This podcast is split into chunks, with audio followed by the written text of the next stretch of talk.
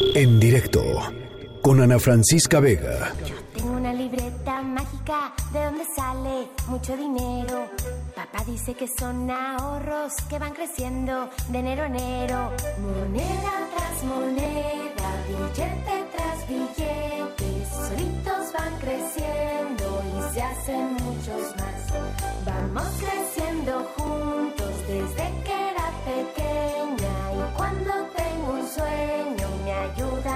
llegar. Y cuando tengo un sueño me ayudan a llegar. Nos pagan las vacaciones, nos ayudan a estudiar, nos compran muchos juguetes. Bueno, estamos escuchando eh, mis ahorros de Mili porque, bueno, no sé qué opinen ustedes, pero en circunstancias como las que estamos viviendo hoy en nuestro país, en, el mundo, en, en realidad, con respecto a esta eh, pandemia de COVID-19 que pues trastoca literalmente y trastocará pues muchos de los eh, de los aspectos más cotidianos de nuestras vidas, como empezar a dejar de hacer cosas, eh, cambiar nuestras rutinas, etcétera.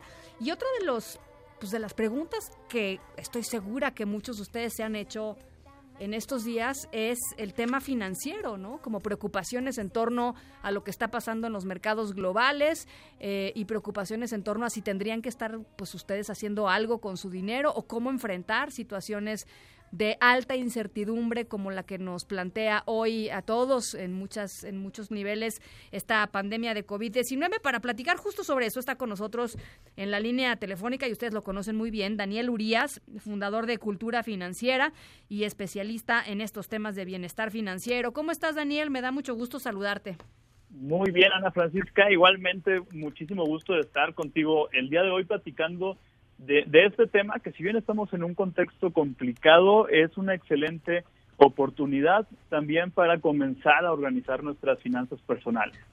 A ver, seguramente tú tienes por ahí un ABC, que sí y que no.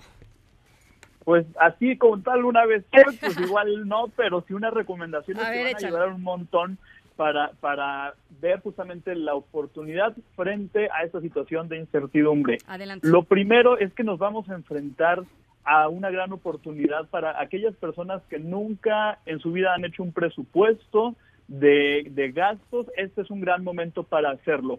¿Por qué? Porque hay que recordar que este es prácticamente en nuestro país el, el inicio de una serie de movimientos económicos eh, que seguramente se tornarán adversos en los próximos meses Ajá. y entonces lo que tenemos que hacer es organizar nuestros gastos y comenzar por conocernos. Ese es el punto número uno, es decir, hay que hacer una relación muy clara, en- así de sencillo puede ser en una hoja de papel o en una eh, hoja de cálculo, cuáles son los gastos, primero mis gastos fijos, es decir, todo lo que no puedo evitar y que mes con mes está, eh, se tiene que cubrir, como el pago de servicios, de renta, de alimentación. Luego nos vamos, y aquí es donde vamos a poder hacer ahorita algunos ajustes con la intención de, eh, pues de, prever cualquier tema que venga más adelante, son los gastos variables, todos aquellos que pues eh, podemos ajustar como el tema de salidas a comer, eh, a restaurantes, idas al cine, eh, adquisición de ropa y otras cosas que de repente se nos ponen enfrente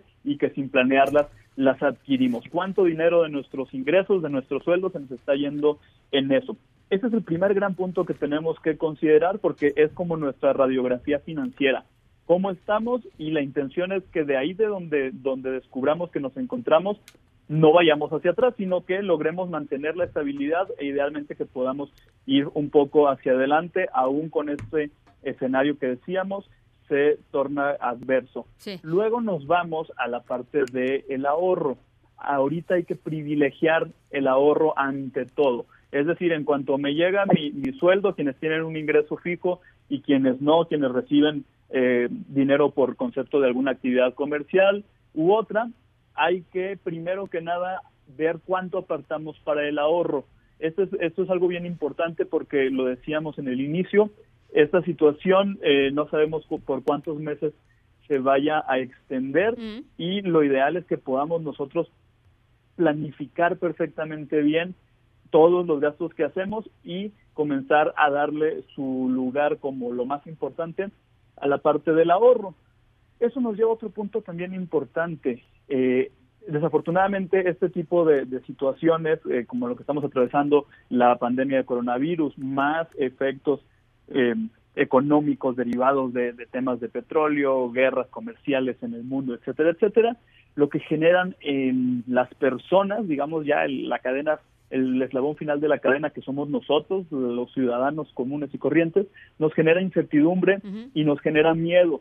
Hay que estar bien, bien eh, concentrados en que las decisiones financieras que tomemos en las próximas semanas y meses no estén basadas en las emociones ni en, las reacciones que el miedo puede generar. Hay que estar bien, bien eh, estables, digamos, muy, muy equilibrados y antes de tomar una decisión financiera, y entiéndase decisión financiera como invertir en, en, algún, en algún tema en particular, adquirir alguna deuda, este, ya sea de un crédito automotriz, un crédito hipotecario, incluso hasta el tema de qué compro y qué no compro con tarjeta de crédito, son decisiones que debemos de tratar de tomar con la cabeza fría. Oye, Nos Daniel, llevar, sí, dígame. Porque además ahorita, eh, eh, en épocas, digamos, de crisis, en donde mucha gente se siente vulnerable y etcétera, también hay que reconocer que por ahí hay eh, pues, eh, personas que se dedican a, plantear malas soluciones o incluso a estafar, a tratar de, sacar provecho y aprovecharse ¿no? pues de las personas que están justo en esta situación como de vulnerabilidad. Y eso hay que tenerlo muy en claro, ¿no? típico, a ofrecerte el paquete de, eh, pues no sé, un seguro médico, que bla, bla, bla, y resulta que es una estafa. Este, son estos momentos en donde hay que tener mucho cuidado de en dónde poner el dinero.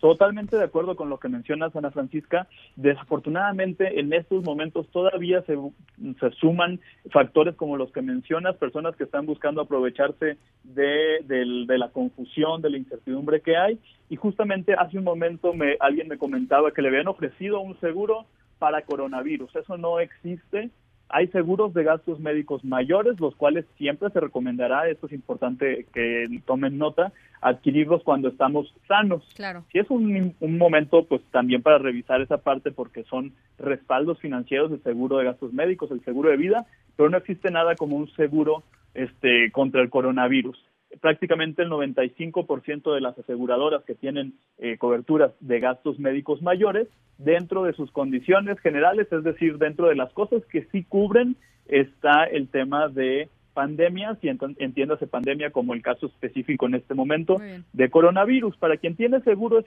es, un muy buen momento también para reconciliarse o conocer por primera vez este su contrato, su póliza que adquirieron, que le echen una leída, que le hablen a su agente simple y sencillamente para que tengan muy claro cuál sería el procedimiento a seguir si tuvieran que utilizar el seguro y que eviten cualquier contratiempo. Eso también es importante y evitar ahorita cualquier tema eh, de ofertas que te dicen, oye, es un excelente momento para invertir en esto o en otro o en aquello. La, la clave aquí es, si yo no tengo información de cómo funcionan ciertos productos financieros, instrumentos de inversión. No, entrarle, ¿no? No entrarle porque pues prácticamente imagínate que estamos ahorita en una super tormenta a mar abierto, yo nunca en mi vida he navegado ni siquiera un barquito de papel y me quiero meter a navegar en aguas turbulentas. Entonces, sí hay que ser muy mesurados en la clase de decisiones financieras que tomamos. No es recomendable quedarnos tampoco eh, paralizados, es decir, evitar todos los consumos, hay que consumir de manera responsable y planeada, porque si todo el mundo dejáramos de consumir, ese efecto también en la economía eh, sería complicado, porque pues estaríamos reduciendo pues prácticamente todas las compras, el comercio, etcétera, etcétera. Y en el extremo tampoco hay que comprar de forma desmedida, así como si no hubiera mañana. Créanme a todos los que nos escuchan, sí hay mañana y el 2009 tuvimos la crisis del de la influenza y la superamos y antes del 2009 tuvimos otra crisis y la superamos. Entonces también el tema de comprar eh, de manera excesiva artículos, cualquier artículo, llámese papel de baño, limpiador, etcétera, etcétera, lo que genera es justamente una situación de desabasto y el desabasto encarece los productos y entonces pues prácticamente yo me estoy eh, dando un efecto negativo doble a mis finanzas personales. Primero porque estoy gastando más de lo que debería en el presente y luego estaré generando que incrementen los precios para cuando me toque volver a comprar, pues ya voy a gastar mucho más. Entonces sí hay que estar muy, muy tranquilos, muy concentrados en cuáles son los siguientes pasos que voy a dar y estar también conscientes de que esto es una situación que no sabemos cuánto más se vaya a extender, si va a ser un mes, si van a ser dos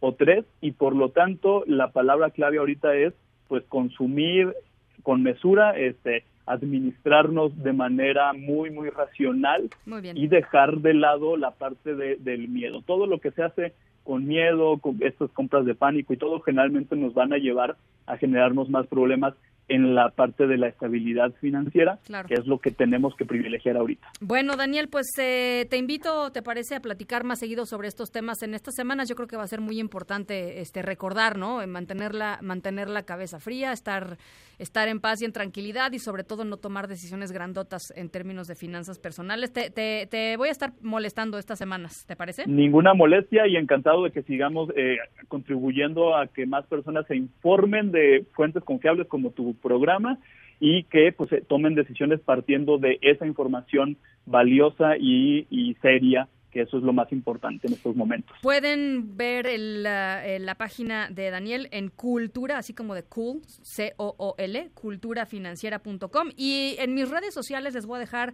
un video que subió a YouTube ayer de sobre cómo cuidar las finanzas personales en momentos de incertidumbre para que le puedan echar un ojito. Te agradezco mucho por lo pronto, Daniel. A tus órdenes, que estén muy bien y un abrazo a todo tu auditorio. En directo con Ana Francisca Vega.